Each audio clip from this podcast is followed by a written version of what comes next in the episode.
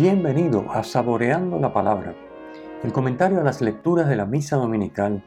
Te habla el Padre Ángel Siapi de la parroquia Cristo Redentor en el Paraíso, San Juan, Puerto Rico. Recuerda que en la descripción están las citas bíblicas de las lecturas, el enlace al guion de la lección divina, el enlace a los apuntes del comentario y la dirección de la página web de la parroquia Cristo Redentor. En el nombre del Padre, del Hijo y del Espíritu Santo. Amén. Muéstrate propicio con tu siervo, Señor, y multiplica compasivo los dones de tu gracia sobre ellos, para que encendidos de fe, esperanza y caridad, perseveren siempre con observancia atenta en tus mandatos.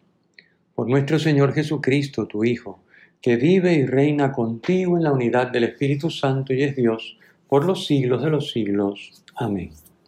Domingo decimosexto del tiempo ordinario, ciclo C. Vamos de inmediato a comentar las lecturas una por una como de costumbre. Primera lectura, tomada del libro del Génesis, encontramos el pasaje donde Dios visita a Abraham bajo la misteriosa figura de tres hombres. Abraham, curiosamente, le habla tanto en singular como en plural. Lo vemos en el versículo 3, que es en singular, y en los versículos 4 y 5 les habla en plural. Probablemente para mostrar que hay un solo Dios, aunque los visitantes, eh, bajo cuya figura tres hombres se presenta a Dios, realmente eh, Dios es uno. Quizás por eso la dualidad entre singular y plural. La tradición judía ha considerado que estos visitantes eran ángeles. Lo encontramos en la carta a los Hebreos capítulo 13, versículo 2. Abraham le dispensa todas las atenciones que requería la hospitalidad oriental. Nos muestra el relato que Abraham, en primer lugar, cuando se percata de que vienen estos tres hombres, corre a su encuentro. Luego les manda a lavar los pies. Después les ofrece un lugar para descansar, les prepara una comida y finalmente los acompaña mientras ellos comen. Esta visita de Dios es una bendición para Abraham, pues le anuncia que antes de su próxima visita, Sara, su mujer, le dará un hijo, el hijo que Dios le había prometido como parte de la alianza. Esta visita es preludio de la anunciación del verdadero hijo, de la promesa, hijo con H mayúscula, que es Jesucristo. También Dios visita la figura del arcángel Gabriela María y le anuncia ¿eh? el hijo de la promesa, el hijo con H mayúscula que es Jesucristo. Así que esta es una figura también, este anuncio eh, del hijo de Abraham y Sara, de la figura de Jesucristo. Bien, luego veremos en el Evangelio, que siempre va en coordinación con la primera lectura, cómo esta visita de Dios, Abraham prepara también para la visita de Jesús, el Hijo de Dios hecho hombre, a las hermanas María y Marta que viven en Betania. Pasemos a la segunda lectura. La segunda lectura, tomada de la carta de San Pablo a los Colosenses, que comenzamos a leer el domingo pasado, Hoy nos dice Pablo, completo en mi carne lo que falta a los padecimientos de Cristo en favor de su cuerpo, que es la iglesia. Versículo 24. Esto hay que entenderlo bien. No quiere decir que a los padecimientos de Cristo le faltará algo para estar completos. Su misterio pascual fue perfecto y es suficiente para salvar a todos los hombres. No es que le falte nada. Esto es lo que llamamos la redención objetiva, la redención obrada por Cristo. Pero la salvación que Cristo, cabeza de su cuerpo, que es la iglesia, obró, es necesario que se realice también en los miembros del cuerpo. Es decir, que se complete lo que llamamos la redención subjetiva. Es en ese sentido que falta a los padecimientos de Cristo cabeza que se verifiquen en los miembros de su cuerpo. Esto es lo que le falta a los padecimientos de Cristo. No es que en sí mismos no estén completos, es que falta que lo que vivió la cabeza y lo que consiguió la cabeza llegue a todos los miembros del cuerpo. Por eso falta que los padecimientos de Cristo se verifiquen y sus frutos se vean en los miembros del cuerpo.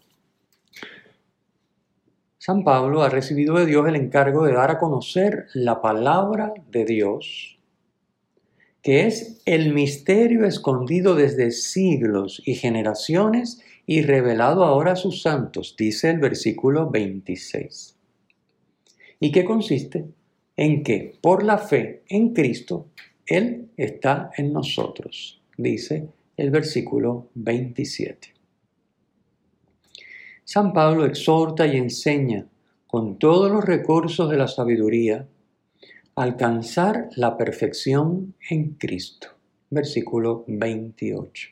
Es decir, alcanzar la comunión plena, que Cristo esté en nosotros y nosotros en Él. Esa es la perfección en Cristo. Que el ser humano quede elevado, diríamos divinizado, transformado en verdadero Hijo de Dios que piensa, actúa, ama como Dios. Esa es la perfección en Cristo a la que todo bautizado tiende. Está llamado a atender tú y yo también. Y que se inicia por la fe en Cristo. Es un tema de fe.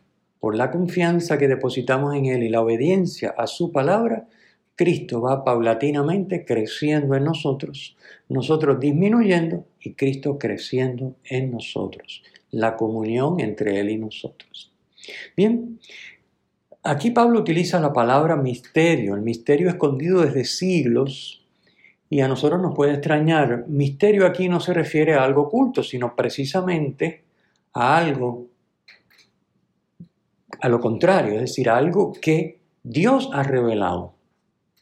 Ok, estuvo oculto por tiempos, ¿verdad? Pero ahora Dios lo ha revelado. Así que el misterio es lo que Dios nos ha revelado. Y ya sabemos que ese misterio Dios lo ha revelado con el fin de que se pueda hacer realidad en nuestra vida. Con el fin de que tú y yo, por la fe en Cristo, podamos estar en Él y Él en nosotros, como nos dice el versículo 27 que hemos comentado.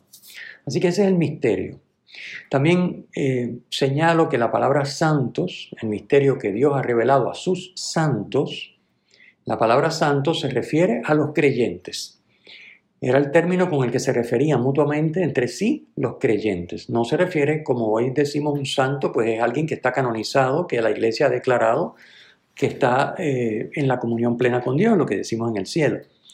Eh, santos aquí es un creyente un bautizado que está viviendo su fe, esos son los santos. Y a ellos, a ti y a mí también, que somos santos en este sentido, se nos ha revelado ese misterio escondido, que por la fe Cristo está en nosotros y nosotros en Él. Ese es el tema, importantísimo, son temas teológicos, pero muy importante entenderlo para poder poner en perspectiva y saber lo que estamos viviendo con nuestra práctica religiosa porque a esto es que debe tender la práctica religiosa. La práctica no es un fin en sí mismo. Ir a misa no es un fin en sí mismo, tiende, está, está, eh, está ahí como parte de nuestra práctica religiosa y diríamos el punto culminante de nuestra práctica religiosa. No el único, como nos recuerda muy bien el concilio, no es lo único, pero es la cumbre de la vida de la iglesia, la celebración de los misterios del misterio eucarístico no cabe duda de que la finalidad es que alcancemos esa perfección en Cristo, la comunión plena con Él. Bien, pasemos al Evangelio. El Evangelio, como ya les adelanté, eh, tomado de San Lucas, capítulo 10, nos narra la visita de Jesús a Betania, donde hace un alto en la casa de Marta y María, que eran sus amigos. El principio del versículo 38, perdón, que es el primero, que es con el que comienza la lectura de hoy, el principio de ese versículo no aparece en la lectura litúrgica. O sea, está omitido de lo que se proclama en la misa. Pero vayamos a la Biblia, leámoslo, para que veamos que nos dice que esta escena que hoy nos relata el Evangelio ocurre mientras Jesús y sus discípulos van de camino a Jerusalén. Lo dijimos hace tres domingos.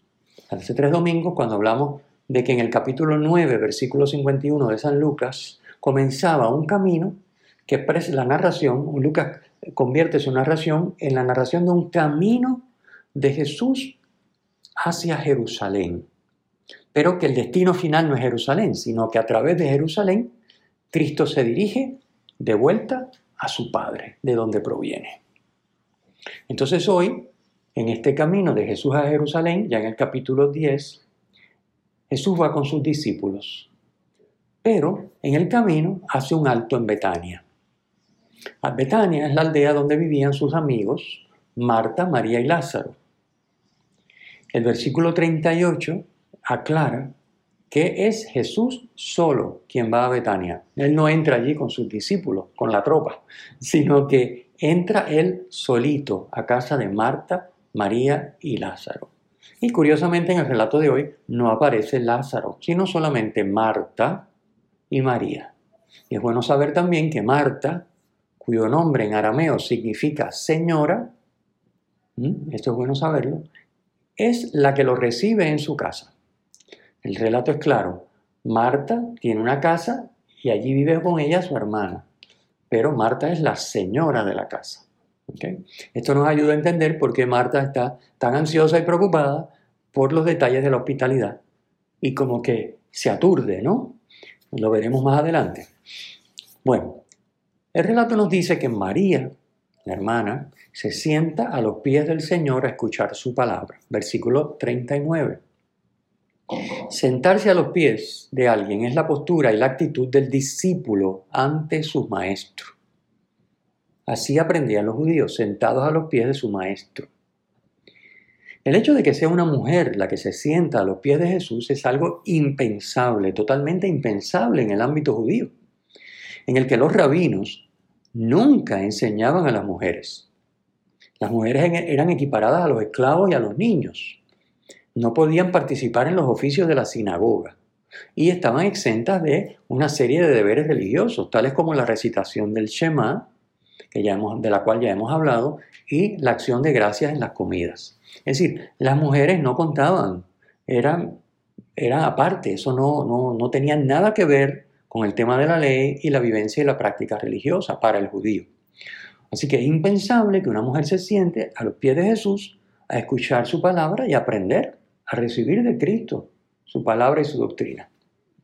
A las mujeres en el ámbito judío no se les podía enseñar la Torah, la ley.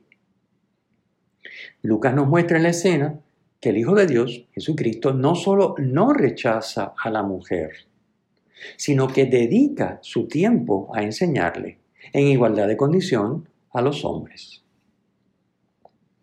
Pasemos a Marta. Marta, como señora, que ya dijimos que es lo que significa el nombre Marta, como señora de la casa y responsable de la acogida del huésped, se afana con los muchos servicios que la hospitalidad exigía. Lo vemos en el versículo 40. Recordemos, en la primera lectura que hemos comentado hoy, Abraham. Todo lo que hace Abraham por sus tres huéspedes, por los tres hombres que lo visitan, que es Dios en la figura de esos tres hombres.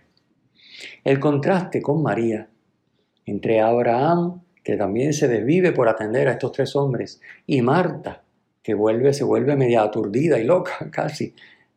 El contraste con María, la hermana, que se sienta a los pies de Jesús y no hace más nada que escucharle, es marcadísimo. Marta se afana por acoger a Jesús en su casa.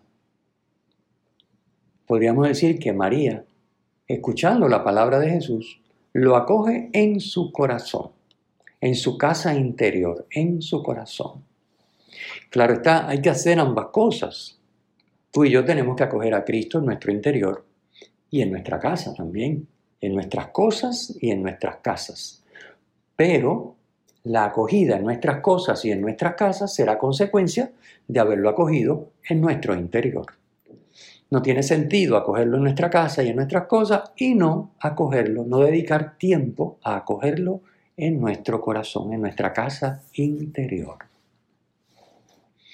No se trata de restar valor o importancia a lo que hace Marta, sino de poner en orden las prioridades. Ya que Jesús no es un huésped ordinario, Jesús es Dios. Para acoger a Dios en la casa, primero hay que acogerlo en el corazón. pues Él quiere vivir en nosotros, como nos ha explicado San Pablo en la segunda lectura de hoy. No solamente quiere compartir con nosotros en el ámbito de nuestra casa y de nuestro entorno, Él quiere vivir en nosotros. Por tanto, para servir a Jesús, primero hay que dejarse servir por Él. No es cuestión de que no vamos a hacer nada por Él, no es eso lo que dice la lectura, no podemos entenderla de esa manera porque no es correcto. Hay que servir a Jesús y hay que tenerlo en nuestras casas y en nuestras cosas, pero primero hay que dejarse servir por Él. Para amar a Dios, primero hay que dejarse amar por Él. Marta no entiende esto y siente que su hermana la ha dejado sola. Y así lo expresa. Está tan atareada que incluso llega a darle instrucciones a Jesús sobre lo que tiene que decirle a su hermana. Imagínense ustedes, decirle a Jesús lo que tiene que hacer o decir. Dile a mi hermana, dile que me eche una mano. Versículo 40. Esto sucede, le sucede a Marta y nos sucede a nosotros cuando perdemos de vista a Dios por estar haciendo cosas por Él. Ese activismo que no queda en nuestra vida compensado por un trato íntimo, de calidad, prolongado en oración, apoyado en la escritura, con silencios. Si no hay un balance entre esto y el hacer cosas, no sucede como a Marta. Porque nos parece que Cristo está ausente que no está pendiente de lo nuestro y que estamos solos haciendo las cosas. Pero no es que estemos solos, es que no le hemos dejado entrar en nuestro corazón plenamente, no estamos cultivando la práctica de la oración para dejarlo entrar a nuestro corazón y que esté vivo y presente y por lo tanto nos parece que no está, que nos ha dejado solos. Así que es natural esta, esta, esta impresión que tiene Marta cuando uno se afana por las cosas y pierde de vista la práctica que nos lleva a estar a los pies de Jesús y a escuchar a Jesús. Jesús le da a Marta y nos da a nosotros, por supuesto, una lección. No hay que inquietarse y preocuparse por muchas cosas. La única necesaria es escuchar la palabra de Dios. Claro está, no se trata de escuchar la palabra de Dios y más nada. Se trata de escuchar la palabra de Dios para luego ponerla por obra. Así que ni hacer muchas cosas dedicando un mínimo o casi nada de tiempo, o a veces nada, a la escucha de la palabra, a la oración el silencio, como ya hemos dicho, ni eso, ni dedicarnos a escuchar la palabra todo el día en oración, silencios, contemplación y no mover un dedo por nada ni por nadie. No. Son los dos extremos. ¿De qué se trata? De que de nuestra oración diaria, prolongada, como ya dijimos, apoyada en la escritura, con silencio, nos nutramos del Señor, nos pongamos a sus pies y escuchemos su voz su palabra para luego ponerla por obra. Es decir, Jesús nos está diciendo, que lo único necesario es acoger a Dios en nuestro corazón, para luego hacerlo todo con Él, como vimos en la segunda lectura, para que Cristo, bien vivo en nuestro corazón, posibilite el que tú y yo podamos vivir nuestra vida en todo lo que hacemos y decimos junto con Él. Esa es la idea. Y esta es la mejor parte, así la llama Jesús en el versículo 42. De la acogida de la palabra de Dios brota la acción que es juntamente acción de Dios y acción nuestra. Sin una acogida diaria, prolongada, sosegada de la palabra, la acción será solo nuestra. María está cumpliendo el mandato dado por el Padre en el bautismo de Jesús en el Jordán. Recordamos el pasaje del bautismo de Jesús en el Jordán. ¿Qué dijo la voz desde el cielo, que es la voz del Padre? Ahí lo encontramos en Lucas 9:35. El Padre dice, este es mi hijo, el elegido, escúchenle. Pues esto es lo que está haciendo María. Así que recordemos siempre, no se trata de no hacer cosas malas. La vida de fe no es no hacer cosas malas. No es ni siquiera hacer cosas buenas por Cristo y por los demás. No, no, no.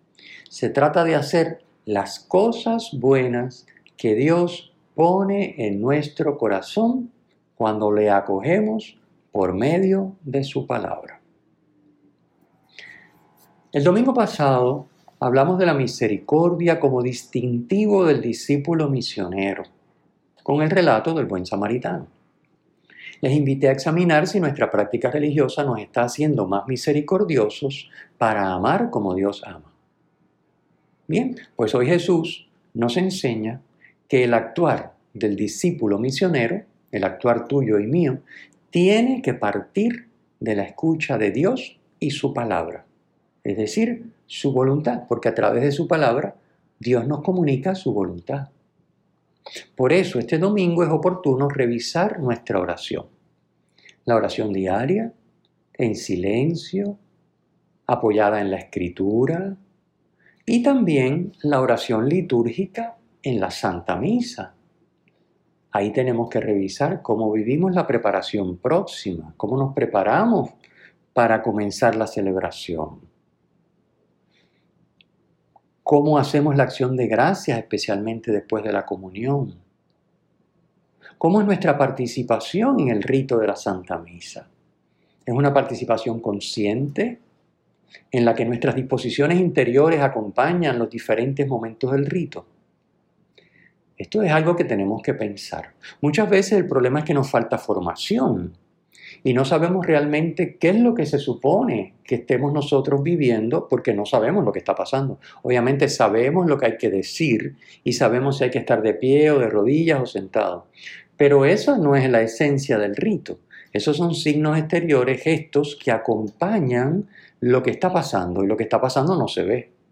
Es algo, es algo espiritual, es algo invisible. Entonces, a veces requerimos formación. Yo les invito a ustedes que no conozcan muy bien lo que sucede en la misa, y no me refiero solo a la transustanciación en el momento de la consagración, sino todo el rito, desde que comienza con el saludo hasta que termina con la bendición y despedida. ¿Qué va ocurriendo en los distintos momentos, en las distintas oraciones, en las distintas posturas, que es lo que se ve? ¿Qué está pasando que no se ve? Porque a eso que está pasando que no se ve es a lo que tendríamos que unirnos tú y yo espiritualmente para tener una participación consciente en la liturgia, en la Sagrada, en la Santa Misa. Así que hagamos este examen y si nos falta formación, pues vamos a buscarla. Vamos a buscar una buena formación sobre la, la misa, vamos a pedirle a nuestro párroco, a nuestra parroquia, a lo mejor ya la tiene, en buscar documentos, en fin. Bueno. Termino con estas preguntas, un poquito también a modo de examen, porque la palabra siempre hay que aterrizarla, no podemos quedarnos simplemente en lo interesante que resulta ver todos los detalles, o algunos, ¿verdad? Todos no los cubrimos, pero algunos detalles que trae la palabra cada semana. Preguntémonos, ¿hemos escogido como María la parte mejor? ¿La que no nos será quitada? Estamos cultivando diariamente el arte de vivir junto con Jesús cada momento del día, dejando que su palabra se haga vida en nosotros. El Señor esté con ustedes y con tu espíritu. La bendición de Dios Todopoderoso, Padre, Hijo y Espíritu Santo, descienda sobre ustedes y les acompañe siempre. Amén. Si te ha gustado, usa el enlace para compartirlo con tus amigos.